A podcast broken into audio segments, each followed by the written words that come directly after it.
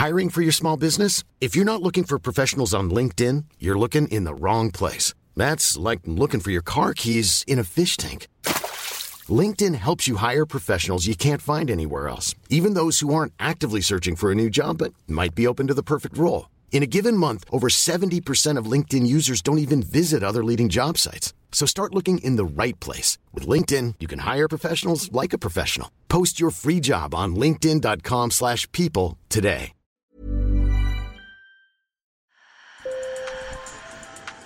Bonjour. Hello. Hola. Marhaba bikoum. Sur le fil, Le podcast d'actu de l'AFP. des nouvelles choisies pour vous sur notre fil info. En 2019, l'Arabie Saoudite a fait construire l'un des trains les plus rapides au monde, le Al Aramayan Express. Il transporte les croyants jusqu'à la Mecque lors du Hajj, le grand pèlerinage annuel musulman. Cette année, 32 femmes ont été autorisées à le piloter, un symbole fort quatre ans après l'obtention du droit de conduire pour les Saoudiennes. Malgré ces tentatives de modernisation, l'Arabie saoudite reste un pays encore très restrictif concernant les droits des femmes. Un épisode réalisé par Colombe Serran. Sur le fil.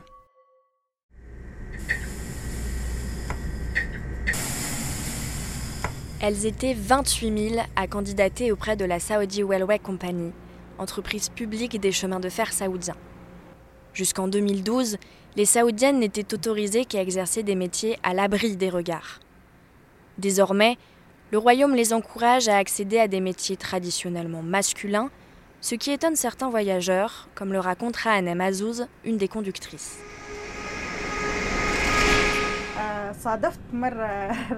Une fois, une passagère a réalisé à la fin du voyage que c'était moi qui conduisais le train. Elle était vraiment choquée et n'y croyait pas. Elle a dit, franchement, quand j'ai vu que des femmes étaient recrutées pour conduire des trains, j'étais totalement contre. Et je me suis dit que si ma fille conduisait, je ne monterais jamais dedans. Mais je n'ai ressenti aucune différence avec un homme. Vous avez fait vos preuves et j'en suis très heureuse.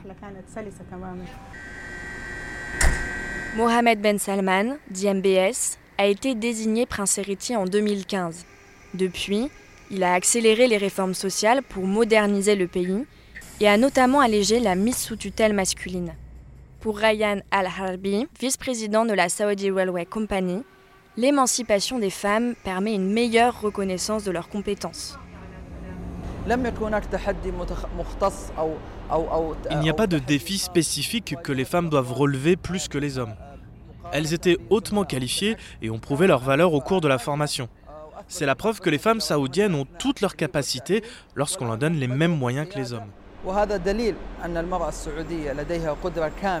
MBS souhaite accroître la main-d'œuvre féminine dans un but social, mais l'enjeu est surtout économique.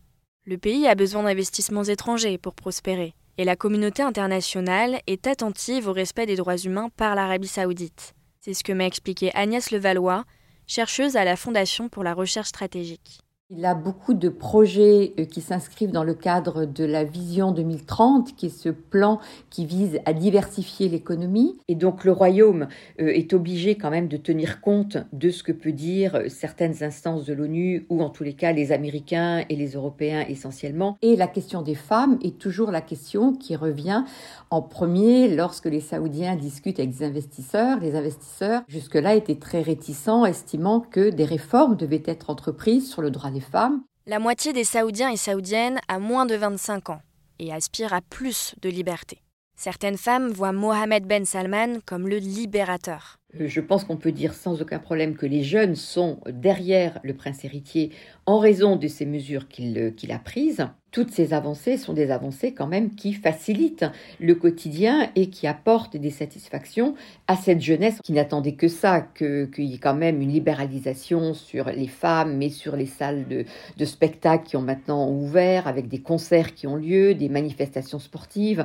Et donc tout ça, ça faisait partie des attentes des Saoudiens. Et ça n'empêche qu'il y a quand même une frange, alors qui est minoritaire, me semble-t-il, quand même dans le royaume, qui effectivement se dit qu'il ne faut pas se laisser prendre par cette communication telle qu'elle est menée par le prince héritier. Cette ouverture s'accompagne d'un tour de vis contre les critiques du pouvoir et de nombreuses militantes féministes sont emprisonnées, comme Loujen Al-Hazloul, restée mille un jours derrière les barreaux et torturée, comme le dénonce Amnesty International, pour avoir milité pour le droit de conduire. Il y a aussi le cas plus récent de Salma Al-Shehab. Elle a été condamnée l'été dernier à 34 ans de prison pour avoir retweeté des publications d'opposants au régime. Ce qu'il faut bien comprendre, c'est qu'il mène ces réformes d'une main de maître et de façon en fait extrêmement autoritaire et qu'il a changé de ce point de vue-là les règles de fonctionnement de cette famille royale saoudienne au sein de laquelle auparavant toutes les décisions devaient être prises par consensus. Or, MBS gère le, pays de façon quand même très, enfin, très seule avec sa conception des choses.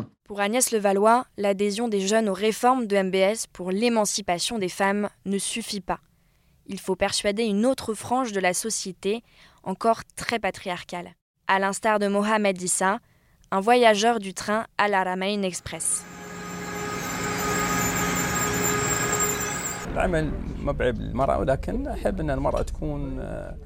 Le travail n'est pas honteux pour les femmes, mais c'est tout aussi formidable quand elles sont présentes dans leur foyer, ce qui permet vraiment d'élever les enfants. La femme est le fondement de la famille. Si une femme se consacre à son foyer, il ne fait aucun doute que sa famille sera prospère.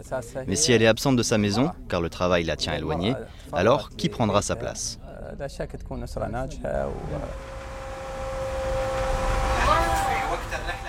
La loi a beau avoir changé, la tradition persiste. Culturellement, les femmes doivent encore convaincre le patriarche d'accepter qu'elles travaillent. Et beaucoup réussissent, puisqu'en 5 ans, le taux d'activité professionnelle des femmes est passé de 17 à 37% Sur le fil revient demain, merci beaucoup de nous avoir écoutés. Et merci à Agnès Levallois pour son éclairage. À très bientôt